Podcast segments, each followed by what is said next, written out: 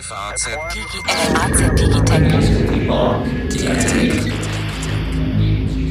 Guten Tag, liebe Hörerinnen und Hörer, zur letzten Folge des FAZ Digitech Podcasts in diesem Jahr 2019. Wir haben uns für Sie etwas ganz Besonderes zu Weihnachten und zum Jahreswechsel ausgedacht, nämlich eine Analyse mit O-Tönen eines Gesprächs mit Hasso Plattner dem Milliardär und Aufsichtsratsvorsitzenden und Mitbegründer des deutschen Vorzeigesoftwarekonzerns SAP. Und wir haben einen Gast im Studio, der noch nie da war. Stimmt's, lieber Patrick? Hier im Digitech Podcast ist es deine Premiere? Ich war sogar einmal da vor ziemlich genau einem Jahr ah. zur Weihnachtsfolge.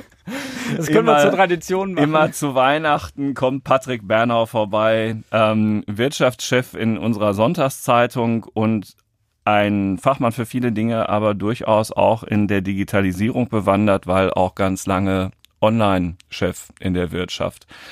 Patrick, schön, dass du da bist. Ja, ähm, Hasso Plattner, Milliardär, Mäzen, zusammen mit drei anderen, wirklich bekannt ist davon noch Dietmar Hopp, ähm, äh, sogar vier anderen. Herr Schira ist ja auch noch dabei. Also jedenfalls ähm, mit zusammen mit vier anderen einer der Mitbegründer von SAP ähm, bis 2003 Vorstandsvorsitzender, seitdem Aufsichtsratsvorsitzender, eine schillernde Persönlichkeit. Ihr hattet das Glück, mit ihm reden zu können. Wie ist er denn so drauf, der Hasso Plattner, wenn man den trifft? Er war ganz besonders drauf an dem Vormittag. Wir haben den angerufen und er hatte offensichtlich gerade in den Teletext geguckt, das ist das, was er uns erzählt hat. Er hat dann gar nicht erst auf unsere erste Frage geantwortet. Wir wollten mit ihm über Digitalisierung sprechen, ob Deutschland abgehängt ist oder nicht. Aber er hatte gerade im Teletext gelesen, dass die Deutschen eine Vermögenssteuer gut finden. Es war gerade die Diskussion um das Programm der SPD-Spitze und er war tatsächlich relativ emotional in diesem ganzen Interview, hat dann damit gedroht, dass er Deutschland verlässt, wenn eine Vermögenssteuer kommt und hat diese Emotionalität über das ganze Interview nicht verloren, war eins der bemerkenswerteren Interviews, die ich in meiner beruflichen Laufbahn geführt habe bisher wirklich. Mhm, und da sind ja, das will was heißen, weil man führt ja schon fast so jede Woche eins ne, in der Rolle, die du hast. Äh, sag mal, nur so am Rande, du hast gerade Teletext gesagt, ne? Also er hat äh, im Teletext gelesen, dass es eine Vermögensteuer in Deutschland geben soll. So hat er das erzählt, ja. Wir haben die Kommunikation, die lief auch ungefähr so, wie ich es von vor zehn Jahren gewohnt war. Also er sprach vom Teletext, kommuniziert haben wir wenn wir kommuniziert haben, äh, später noch über SMS. Ähm, von WhatsApp war da nicht viel. Oder ja. von noch moderneren Themen? Naja, also ich meine nichts gegen den Teletext. ist, ja, also ich weiß gar nicht, wann ich das letzte Mal. Kann mein Fernseher das überhaupt noch? Lassen wir das. Kommen wir zur Vermögenssteuer. Ich kann dir, das kann ich dir sagen, selbst Magenta TV, selbst die Telekom mit ihrem Internetfernsehen kann noch Teletext. Ich muss ja zugeben, ich gucke da auch noch gelegentlich rein. Wow. Dann muss ich Deutschland verlassen, hat er gesagt, als es um die Vermögenssteuer ging. Meint er das ernst? Das ist schwer zu sagen. Es war in dem Moment auf jeden Fall aus einer Emotionalität raus und die Drohung war in diesem Moment ernst gemeint.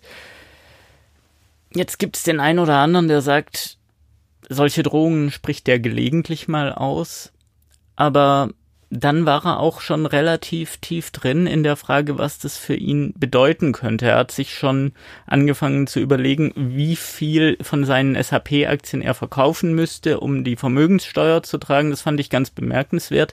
Er muss nämlich nicht bloß so viele SAP-Aktien verkaufen, dass er die Vermögenssteuer zahlen kann. Er muss auch noch so viele Aktien verkaufen, dass er dann zusätzlich noch die Steuer auf den Kursgewinn zahlen kann, bevor er die Vermögenssteuer zahlen kann. Also da war er schon relativ tief drin, hatte sich offensichtlich auch schon den einen oder anderen Gedanken gemacht, wo er hingehen kann. Nach Amerika will er nicht, denn dort äh, gibt's ja auch Bestrebungen hin zur Vermögenssteuer. Hm. Ich weiß es nicht richtig, wie ernst das am Ende gemeint war, aber es kam auf jeden Fall ähm, nicht ganz aus heiterem Himmel für ihn. Für äh, uns schon. Also und, und er hält das für einen Riesenfehler, natürlich. Also nicht nur mit Blick auf sein eigenes Portemonnaie, sondern er glaubt, dass Deutschland, der Wirtschaftsstandort Deutschland unter der Einführung einer solchen Steuer erheblich leiden würde. Er hat einen Punkt, der mir vorher so noch überhaupt nicht bewusst war. Er hat gesagt, gerade Wachstumsunternehmen, die haben ja häufig schon relativ hohe Bewertungen. Die gelten als relativ wertvoll, aber die machen noch keinen Gewinn, aus dem man irgendwelche Steuern zahlen kann. Er sagt, wie man unter diesen Bedingungen ein Wachstumsunternehmen groß werden lassen kann, das sei ihm schleierhaft. Hm. In diesem Gespräch, das ähm, am Sonntag, dem 20. Dezember in der Frankfurter Allgemeinen Sonntagszeitung erscheinen wird, für diejenigen, die sich darauf freuen oder auch die, die den Podcast später hören und dann nochmal nachlesen wollen, an dieser Stelle schon der Hinweis, gibt es ja in der Tat einige bemerkenswerte Stellen. Bevor wir darüber sprechen, was das eigentliche Ziel des Gesprächs war, nämlich über die Digitalisierung in Deutschland, ähm, ihr habt natürlich auch kurz einen Schlenker gemacht auf SAP. Und SAP hat ja im Herbst dieses Jahres relativ überraschend ähm, einen, einen Chefwechsel kommunizieren müssen. Da ist ein sehr, sehr, sehr erfolgreicher Vorstandsvorsitzender, Bill McDermott, mh, von jetzt auf gleich durch eine Doppelspitze ersetzt worden. Und man hat, wenn man Hasso Plattner hier liest und ihr ihm zugehört habt, nicht das Gefühl, dass er dem Ausgeschiedenen eine Träne nachweint? Ich glaube nicht, dass er ihm eine Träne nachweint. Das glaube ich tatsächlich nicht, aber ich glaube, es ist tatsächlich aus Enttäuschung. Ich glaube, okay. er hätte Bill McDermott behalten. Ich bin nach diesem Gespräch wirklich richtig überzeugt davon, dass es Bill McDermotts eigene Entscheidung war und möglicherweise ist Hasso Plattner jetzt sauer auf ihn, so hat er es nicht gesagt. Das waren eher, war eher in den Zwischentönen zu hören. Aber wenn, dann aus Enttäuschung darüber, wie Bill McDermott gegangen ist oder dass er jetzt gegangen ist. Oh je. Ja, also äh, es ist so, dass ähm, ihr natürlich dann nach ähm, mehreren Schleifen zur Digitalisierung in Deutschland gekommen seid und darum soll es ja hier im Digitech Podcast sowieso immer gehen und letztlich habt ihr darüber dann auch eine ganze Menge in dem Gespräch geredet und ähm, äh, er selbst als äh, Gründer eines Softwarekonzerns beschreibt da einen ganz spannenden Wandel. Und es gibt ein, ein, ähm, ein paar O-Töne, die du mitgebracht hast aus diesem Interview. Und den ersten O-Ton würde ich jetzt ganz gern mal einspielen.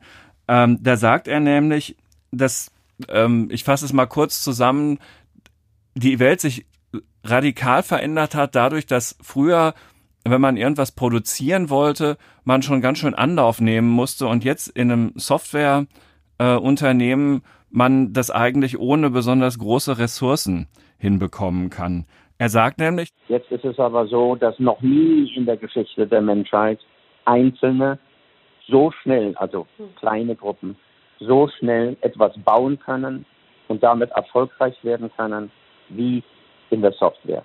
Selbst in der Hochphase des Automobilbaus, wo es also zig Automobilfirmen gegeben hat, das war nicht so einfach, ein Auto zu bauen, eine Fabrik aufzubauen, in die Massenproduktion zu gehen. Das ist in der Software unvergleichlich viel einfacher, weil die Vorabinvestitionen relativ gering sind. Das ist schon ein spannender Wandel, weil das hat was damit zu tun, dass das mit Menschen etwas macht. Früher war Kapital ganz entscheidend und wie man das ansammeln konnte. Jetzt geht's darum, ganz salopp ausgedrückt, was man in der Birne hat und wie man diese Ideen umsetzen kann. Ne? Das richtig beschrieben. Also das, da hat sich, ja. hat, hat sich Macht verschoben. Ganz eindeutig. Ich meine, wir sehen es ja auch und diskutieren es ja auch immer wieder im Silicon Valley. Ähm, Mark Zuckerberg bei Facebook, die Google-Gründer, das sind ja eigentlich keine Kapitalisten. Jetzt, heute sind es die reichsten Leute der Erde, aber eigentlich haben die ihren Reichtum geschaffen, nicht aus dem Kapital, sondern das ist alles Entlohnung für gute Ideen und Arbeit. Eigentlich sind es Nerds, immer gewesen, immer geblieben, die dann auch sehr schnell Managementhilfe von Profis brauchten, ne? aber brauchten, sich nicht immer genommen haben oder zumindest auf ihre Managementhilfe nicht immer gehört haben. Richtig, genau. Aber, aber eigentlich kommen sie wirklich aus einer Welt von hochintelligenten Menschen, die tolle Ideen hatten. Und die nicht zwangsläufig mit Millionen auf dem Konto anfangen mussten, sondern die einfach mal angefangen haben zu arbeiten, was gebaut haben und das groß gemacht haben und aus dem dann der Reichtum erwachsen ist. Eltern mit Migrationshintergrund, zum Teil schwierige Familienverhältnisse. Also das kann man ja bis Steve Jobs zurückverfolgen. Ne? Einige kamen auch voll aus der Mittelschicht, Mark Zuckerberg zum Beispiel, aber dass da jemand von vornherein jetzt richtig privilegiert gewesen wäre, richtig gepampert gewesen wäre, das sehen wir ja dann doch bei den wenigsten.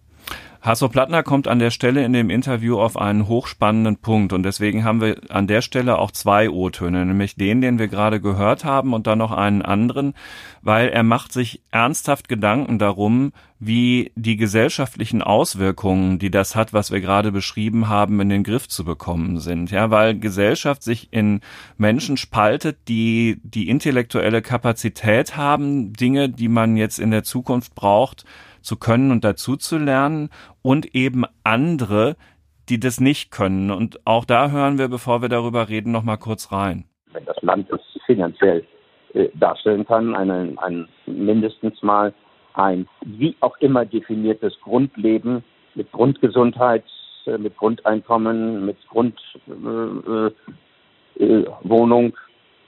äh, äh, ähm, zur Verfügung stellen. Es wird passieren das ist oder das ist jetzt so, dass große Teile der Bevölkerung, vielleicht 30 Prozent, vielleicht mehr, nicht mehr sich beteiligen können an dem Wertschöpfungsprozess. Sie können sich nicht beteiligen, weil mit noch so viel Schulung sie nicht das Talent haben dazu. Man kann die Fußballspieler, die in der fünften Liga spielen, noch so viel trainieren, daraus werden keine Bundesligaspieler. Also das ist ein Zitat, das wird einige jetzt ganz schön schocken. Und zwar aus gleich mehreren Gründen. Er sagt, der Staat muss jedem, wenn er ne, sich das irgendwie leisten kann, eine Wohnung, ein ordentliches Einkommen und eine Gesundheitsversorgung zur Verfügung stellen. Er sagt, 30 Prozent, fast ja. ein Drittel der Bevölkerung wird sich nicht mehr am Wertschöpfungsprozess beteiligen können. Und daran können wir auch gar nichts ändern wie bei so einem Fußballspieler. Lass uns das mal der Reihe nach hm. durchgehen. Grundeinkommen, bedingungsloses Grundeinkommen? Er ist damit ja zwar weit außerhalb der deutschen Mehrheitsdiskussion, aber nicht so furchtbar weit außerhalb der Technikdiskussion. Viele Leute, die sich mit Technik auskennen, wieder vom Silicon Valley bis, ich glaube, Thelen hat das auch mal gesagt, wenn ich mich jetzt nicht täusche, ähm, viele von denen glauben, Frank dass Thelen, den viele aus der König äh, der äh, der Höhle der Löwen kennen. Der König der ja, Löwen. Entschuldigung, ja. Man muss an Weihnachtsfilme denken dieser Jahres. Also wie also, auch. Entschuldigung, die Höhle der Löwen, Frank Thelen. Aber ich wollte ja, dich nicht aus dem Konzept. Thelen auf jeden Fall. Jeden, ja. äh, jedenfalls glauben ja einige von denen, dass es am Schluss keine Arbeit mehr geben wird für viele Leute und dass dann ein Grundeinkommen nötig wird. Ich meine, eine Wohnung, eine ordentliche Gesundheitsversorgung. Deutschland hat das alles schon. Also unter keinen Umständen, wenn man sich nicht ähm, furchtbar mit dem Staat anlegt, unter keinen Umständen kommt man in eine Situation, dass man das nicht mehr kriegt. Aber ähm, wenn er dann auch noch über ein ordentliches Einkommen spricht, wenn man dann ähm, möglicherweise von den Leuten auch gar nicht mehr erwartet, dass sie arbeiten, dann kommt man an einen Punkt, da ist die deutsche Mainstream-Debatte in der Politik noch lang nicht. Die Frage ist, ob man da dann hinkommen muss. Also aber auch in der Wirtschaftswissenschaft noch nicht und in der Kommentierung auch nicht. Und also, ne? Also eigentlich ist das mit diesem bedingungslosen Grundeinkommen ja so eine Silicon Valley-Idee, die in Skandinavien schon mal so ein bisschen ausprobiert worden ist. Aber also viel weiter sind wir da ja noch nicht. Es kommt von verschiedenen Ecken. Es mhm. gibt sehr liberale Leute, die sich sagen, okay, damit sparen wir uns die Sozialhilfe, wir machen das, wir zahlen einfach jedem einen Pauschalbetrag und dann ist gut. Es gibt von links her den Wunsch, dass man dann ein relativ großes Grundeinkommen gibt und sich endlich davon befreit, dass man arbeiten muss, ein bisschen äh, überspitzt zusammengefasst. Aber so in, bei den großen Parteien in Deutschland ist das noch nicht richtig angekommen vielleicht ist es am Ende auch besser, wenn es dort nicht ankommt. Diese Debatte wäre noch zu führen. Mhm. 30 Prozent können sich nicht mehr am Wertschöpfungsprozess beteiligen. Zu hoch gegriffen? Realistisch? Ich weiß es nicht, ich weiß es nicht. Man geht bei solchen Prognosen ja immer davon aus, dass alles ist wie jetzt. Und wenn wir in die Geschichte gucken, dann haben die Leute ja immer was gefunden, womit sie sich beschäftigen wollten. Und sie haben auch immer was gefunden, womit sie sich beschäftigen wollten und wofür dann andere auch bereit waren, ihnen das abzunehmen, ihnen was dafür zu bezahlen. Und auf diese Weise sind dann neue Berufe entstanden, von denen man 10, 20 Jahre vorher noch überhaupt nichts geahnt hatte. Nicht bloß, weil die Technik das erfordert hat, sondern auch, weil Leute, die nichts zu tun haben, sich häufig eine Beschäftigung suchen. Jedenfalls Und die aller, allermeisten. Nicht alle, mhm. aber mhm. doch viele, würde ich sagen. Und insofern weiß ich nicht, ob wenn dann 30 Prozent der Leute tatsächlich erstmal nichts zu tun haben, ob die dann dabei bleiben oder ob nicht die Hälfte von denen sagt, Mensch, jetzt suche ich mir aber was oder von selber auf irgendeine Idee kommen. Ich glaube, da wäre ich nicht so pessimistisch wie er. Er ist ohnehin so ein bisschen alterspessimistisch in diesem Interview auch dieses Thema, dass man Fußballspieler noch so sehr trainieren kann, daraus werden keine Bundesligaspieler. Also der Vergleich hinkt schon sehr. Also so ein bisschen wie so ein hinkender Fußballspieler, oder? Also ich, ja, natürlich kann man nicht aus jedem einen Genie machen, aber ein besseres Bildungssystem, das auf die ähm, gesellschaftlichen Veränderungen mit Blick auf ähm, Diversität auch in der Schülerschaft früher mit mehr Lehrern, besseren Konzepten, ähm, einer kontinuierlicheren Betreuung Einfluss nimmt, sollte doch in der Lage sein, da etwas besser zu agieren als ein Typ, der gegen den Ball tritt und es sowieso nicht mehr besser lernen wird, oder? Vielleicht würde man ja sogar mit einer ordentlichen Bildung und zehn Stunden Fußballunterricht pro Woche den Leuten noch das Balltreten besser beibringen. Das weiß ich nicht. Also gesunder Geist in gesundem Körper. Ich wäre jetzt auch nicht dafür, dass wir zehn Stunden Fußball in der Woche machen, wirklich nicht. Ich gehöre zu denen, die den Ball eher schlecht treten. Aber ich glaube wirklich, wir haben mit dem Bildungssystem noch nicht alles rausgeholt, was geht. Trotzdem, selbst wenn wir alles rausholen, was geht, würde ich ja jetzt auch nicht annehmen, dass am Schluss alle gleich stark sind in neuen Technologien. Leute haben unterschiedliche Stärken, unterschiedliche Schwächen.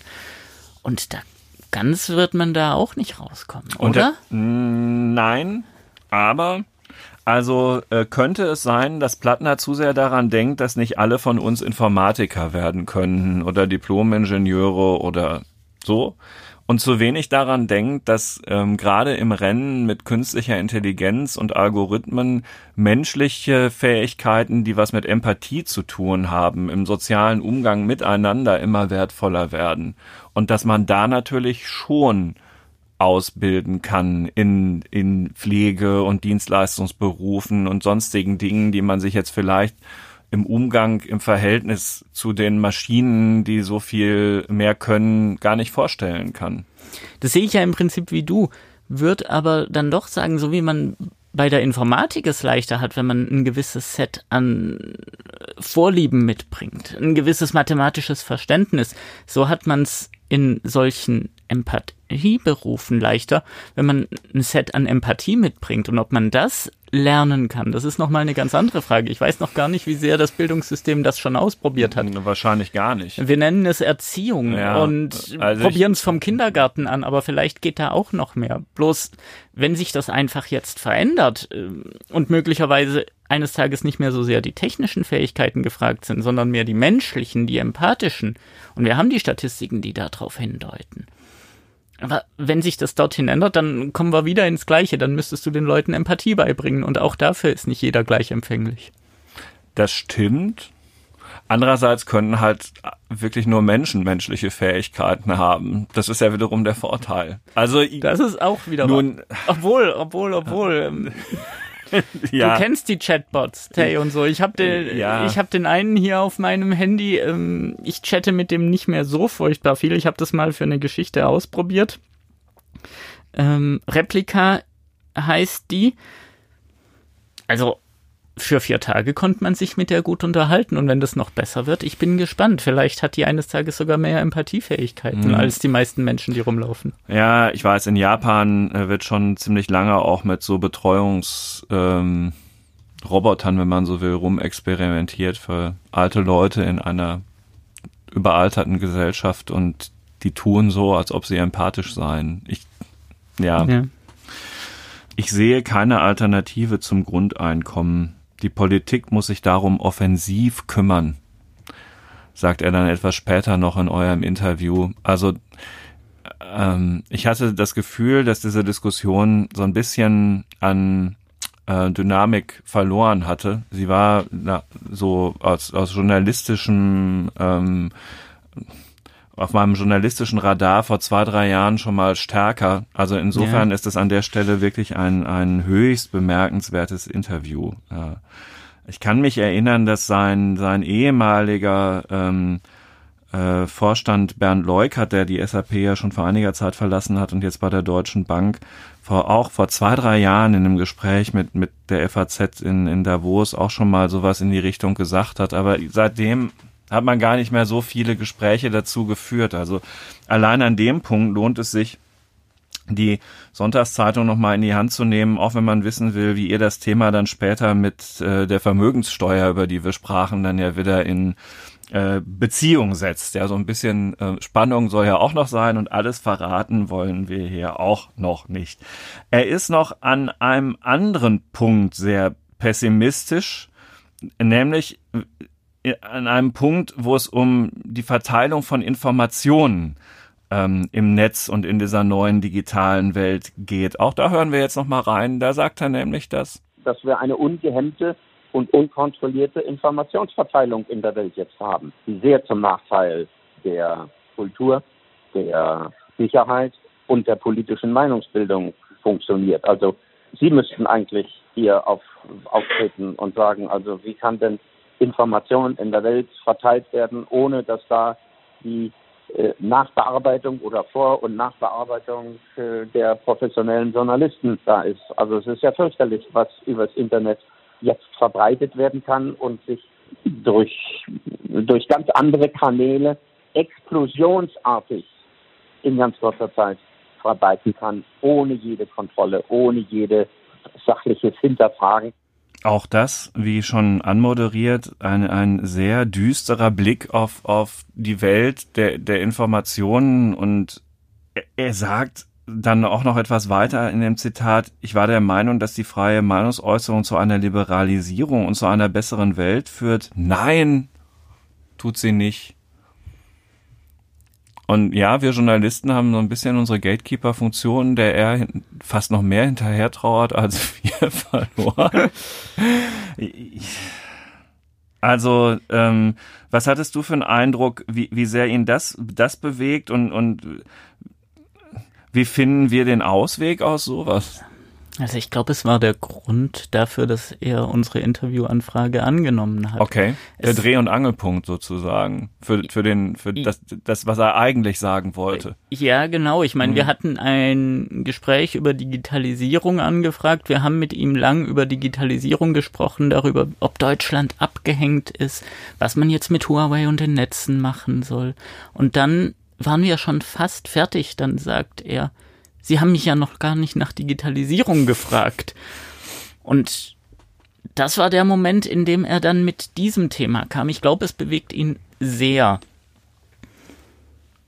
Und ja, ich glaube, er ist an dieser Stelle auch persönlich relativ ratlos. Er würde sich mehr Aktion von den Social Networks wünschen, ähm, sagt aber auch, es ist gar nicht so einfach, rauszukriegen, was man da jetzt tun soll.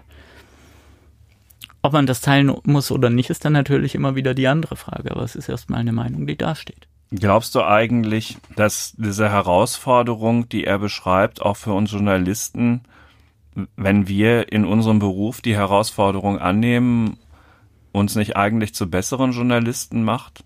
Weil dieser Wettbewerb, den es so vor 20, 30 Jahren noch nicht gab mit all den anderen Informationslieferanten und auch die Transparenz, der auch wir selbst unterworfen sind, findet ja schon sehr schnell raus, wenn man ähm, Steve Jobs hat mir das, hat, hat also nicht, das mir nicht mal vorgeworfen, aber ich habe das mal in einer Pressekonferenz gegenüber mhm. Kollegen von ihm als Vorwurf gehört, wenn wir lazy Reporting betreiben. Es fällt ja schon alles auf. Also eigentlich steckt da drin doch auch für unseren Beruf eine riesige Chance, oder? Schlicht und einfach besser zu werden. Auf jeden Fall. Der alte Satz von der Konkurrenz, die das Geschäft belebt, der ist einfach wahr. Wenn ist ein bisschen anstrengend, keine Frage. Wenn man sich, Na. ja, aber wenn man sich strecken muss, wenn man hinterfragt wird, das macht einen besser. Wir haben auf der anderen Seite durch digitale Techniken auch ganz neue Recherchemöglichkeiten gekriegt. Stimmt, man kommt viel schneller an Informationen äh, heran, die man vielleicht für die Abrundung einer Geschichte noch gut gebrauchen kann. Ja. Auf, und auf diese Weise können wir auf jeden Fall eine bessere Arbeit machen. Ich glaube, er hat Angst, dass man uns möglicherweise trotzdem nicht zuhört und dass die Leute mehr sich gegenseitig zuhören.